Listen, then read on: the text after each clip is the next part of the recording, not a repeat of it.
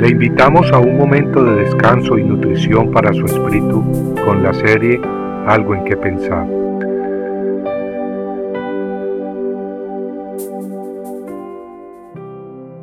Un acuerdo con el enemigo. Ahora pues te ruego que llegues a un acuerdo con mi señor el rey de Asiria. Segunda de Reyes 18:23. No habían pasado ni diez años de la caída del reino norte de Israel cuando Asiria entró al reino de Judá, conquistando sus ciudades y planeando tomar su capital, Jerusalén. Ezequías, temeroso de su enemigo, le dio al rey de Asiria dos mil libras de oro y veinte mil libras de plata, para que los dejara en paz y se fuera. Ezequías había tenido que desmantelar secciones del templo de Dios para darle el oro y la plata al rey de Asiria, pero el enemigo lo quería todo. Así pues el rey de Asiria mandó a sus oficiales con un gran ejército para convencer a los judíos que se rindieran.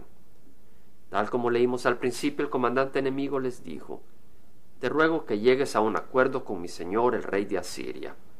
Y luego los trató de intimidar, gritando a gran voz en el idioma de los judíos, para que todo el pueblo escuchara y se aterrorizara, y diciendo, Que no os engañe Ezequías, porque él no os podrá librar de mi mano, ni que Ezequías os haga confiar en Jehová. No escuchéis a Ezequías, porque así dice el rey de Asiria, Haced la paz conmigo y salid a mí, y coma cada uno de su vid, y cada uno de su higuera, y beba cada cual de las aguas de su cisterna, hasta que yo venga y os lleve a una tierra como vuestra tierra, tierra de grano y de mosto, tierra de pan y de viñas, tierra de olivos y de miel para que viváis y no muráis. El enemigo le decía a los judíos que se rindieran, que de rendirse ellos podrían seguir comiendo de sus árboles frutales y tomar agua de sus pozos hasta que el rey de Asiria se los llevara a otras tierras muy hermosas y fructíferas, según el rey de Asiria. El enemigo quería que los judíos simplemente se entregaran, que no confiaran en Jehová y que sin ofrecer resistencia aceptaran ser expatriados. Así vemos en nuestros días al enemigo de nuestras almas trabajando con gran poder, tratando de ganarnos de muchas maneras. Los pueblos y sociedades van caminando ciegamente, de acuerdo a las ambiciones de este mundo, guiados por el príncipe de las tinieblas, Satanás. Multitudes caminan como que si Jesús nunca va a regresar a establecer su reino eterno sobre la tierra, como que si Dios nunca juzgará a todos y a cada uno de los hombres. La sociedad nos presiona para que no resistamos la corriente de la mayoría, que nos unamos a la fiesta. Mira, no abandones la comodidad de la religión de tu familia. Ven, deja tu camino angosto, no se mira en el horizonte que tu Dios venga pronto. ¿Por qué ser distinto? ¿Por qué vivir alienado del mundo si lo único que te produce es una vida rodeada de malos entendidos y dificultades? Así habla el mundo. ¿Qué esperas? Vamos, date una escapadita, al fin ni se dará cuenta tu esposa. Mira, tómate unas libertades, aprovechate un poco, cobra un poco más de lo justo y hazte unos cuantos centavos más.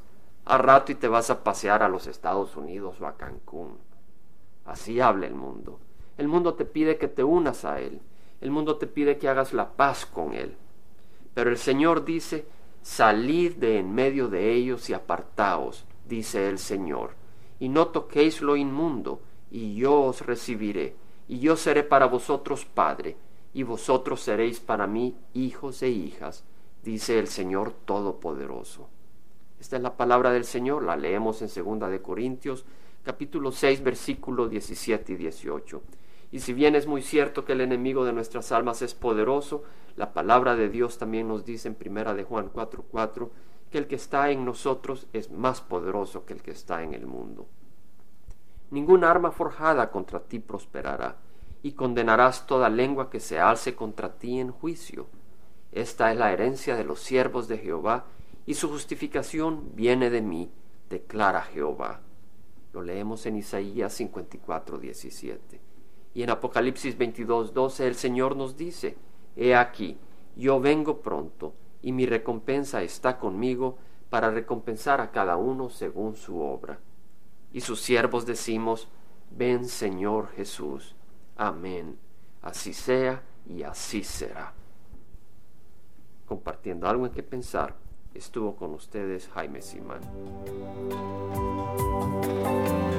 Si usted desea bajar esta meditación, lo puede hacer visitando la página web del Verbo para Latinoamérica en www.elvela.com. Y el Vela se deletrea E L B de verdad E L A, donde también encontrará otros materiales de edificación para su vida. Puede también escribirnos a El Vela Pio Box 1002 Orange, California 92856, Estados Unidos. Dios le bendiga.